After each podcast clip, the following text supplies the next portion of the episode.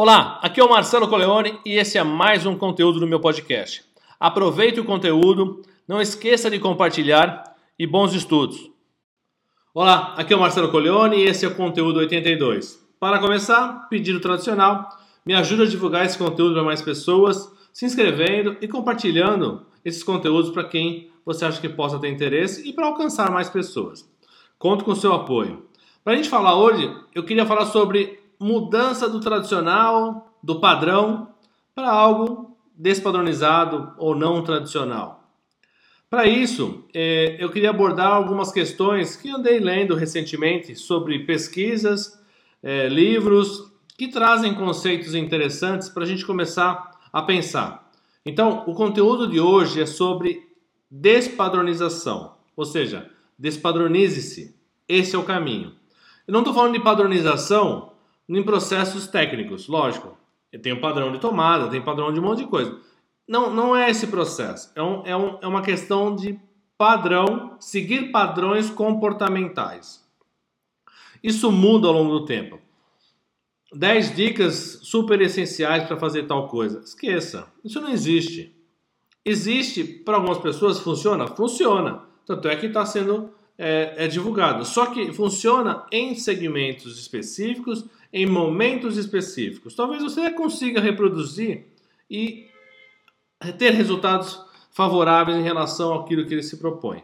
Porém, é, sair do padrão é você buscar alternativas diferentes. Por que eu falo isso hoje? O mundo de hoje, muito dinâmico, a gente falou do Bunny, que antigamente falava do VUCA, já tem conteúdos falando sobre isso. Se não consulta aí no Google o que é Bunny, o que é VUCA, que você vai entender a complexidade, a, a, a inconsistência, a falta de previsibilidade dos modelos de hoje, os modelos de gestão de pessoas, gestão de empresas, do próprio trabalho, nós como profissionais. Uma coisa que eu, eu gostei e eu vi recentemente uma pesquisa, na verdade foi uma, não foi uma pesquisa, foi um, um webinário que gerou um artigo de uma professora da Escola de Padrões de Gestão de Londres, que escreve para o MIT.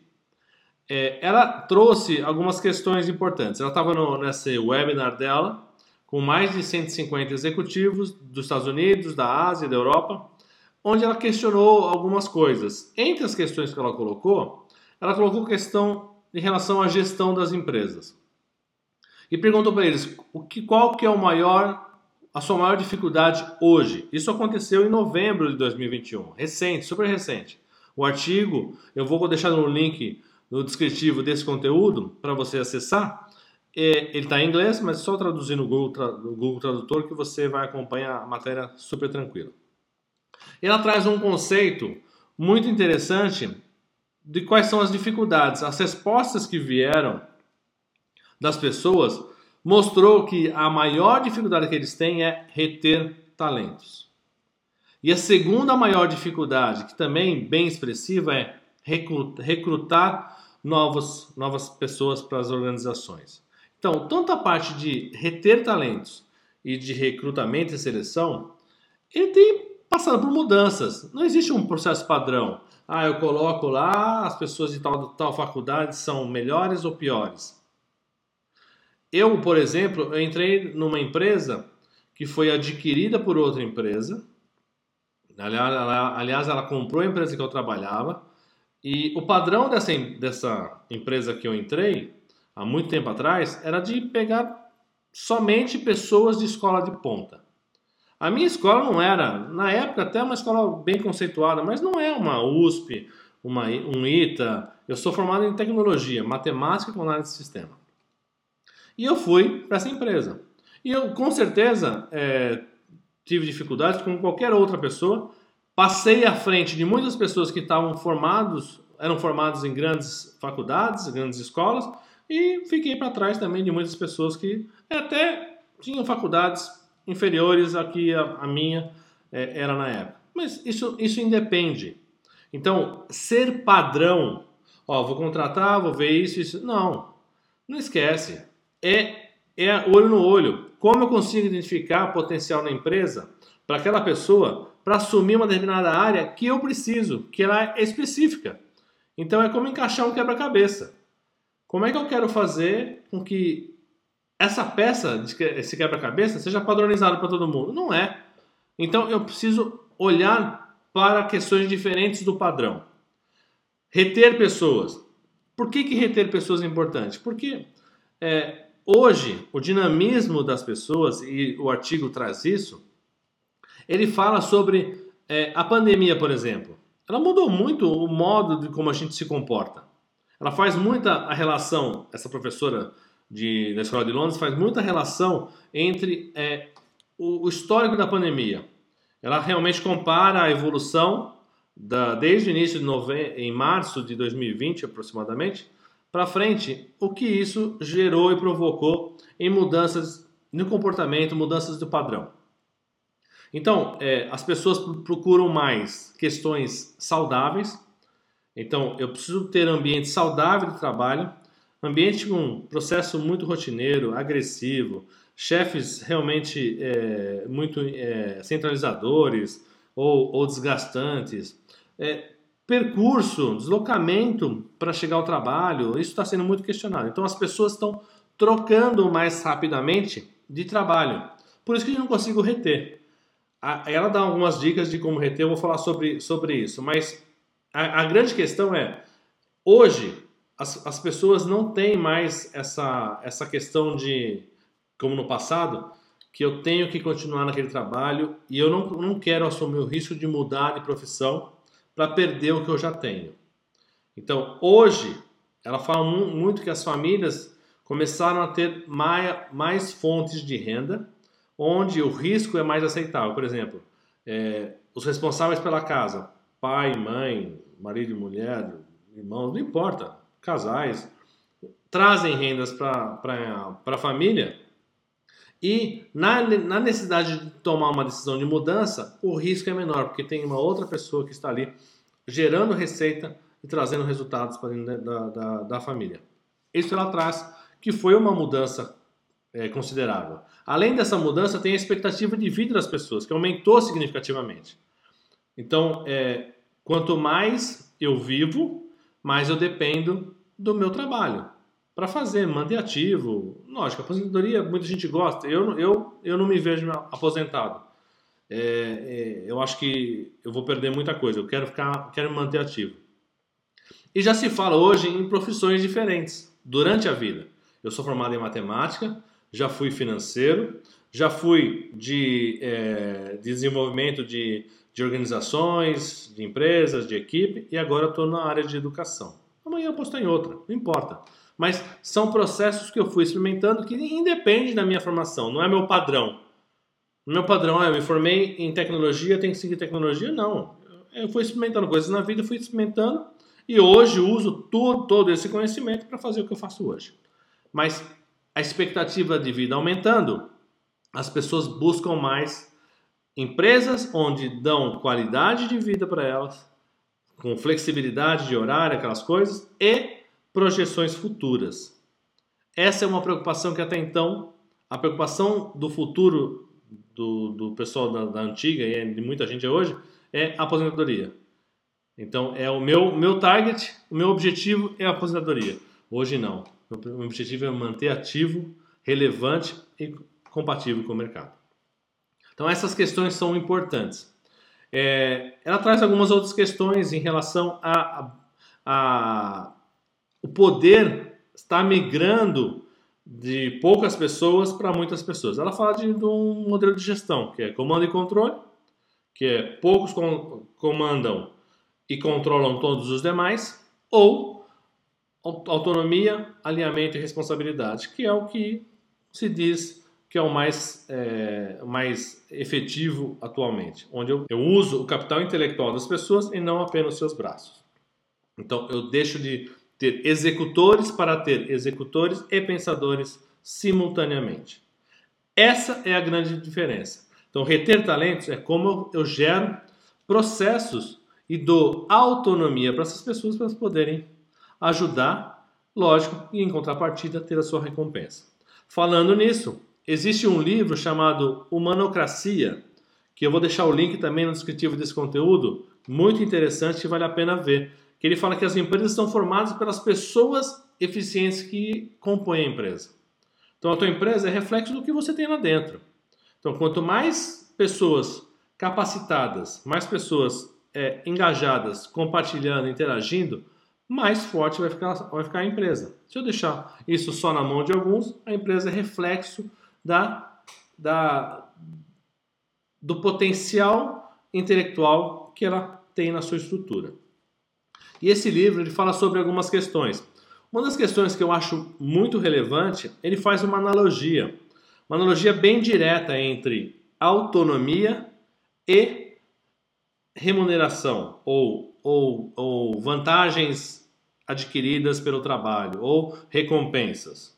Então, essa correlação, ele fala o seguinte: é, a rotatividade de pessoas dentro de uma organização ela está diretamente relacionada a, a autonomia que essa pessoa tem e a vantagem que ela recebe em relação ao seu trabalho, a recompensa que ela tem em relação a isso. Então, quanto maior autonomia essa pessoa tem, quanto mais reconhecida, recompensada ela é, menor é o turnover dessa empresa. E quanto menor é a autonomia e menor é a, a, o que ela recebe em troco do esforço que ela faz, esse desequilíbrio, né? Quanto menor é, é a vantagem que ela vê lá dentro, é maior o turnover da empresa. É, são algumas dicas que a gente tem que começar a mudar o padrão.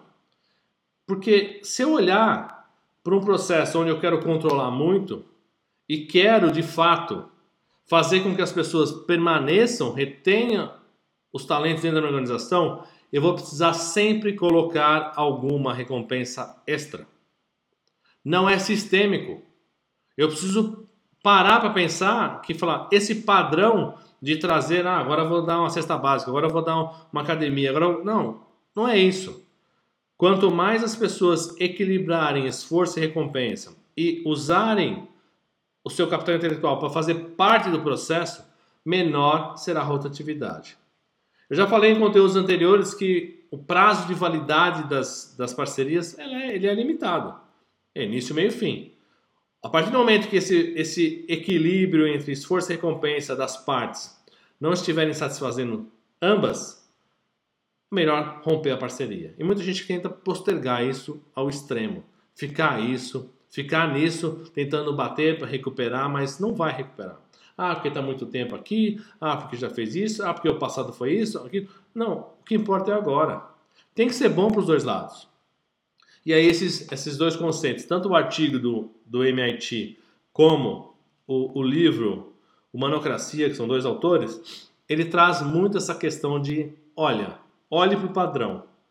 O padrão já não existe mais. Primeiro que os dois trazem muito forte a questão da burocracia o quanto inovar, criar e fazer as coisas acontecerem, promover as mudanças, ele é essencial. Se eu tenho a minha empresa preparada para isso, ótimo. Se eu não tenho, é um problema.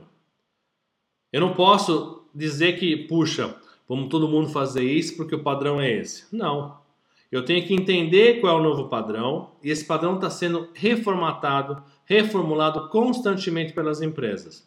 Tanto é que eles trazem é, questões falar, olha, se você não mudar, alguém está mudando.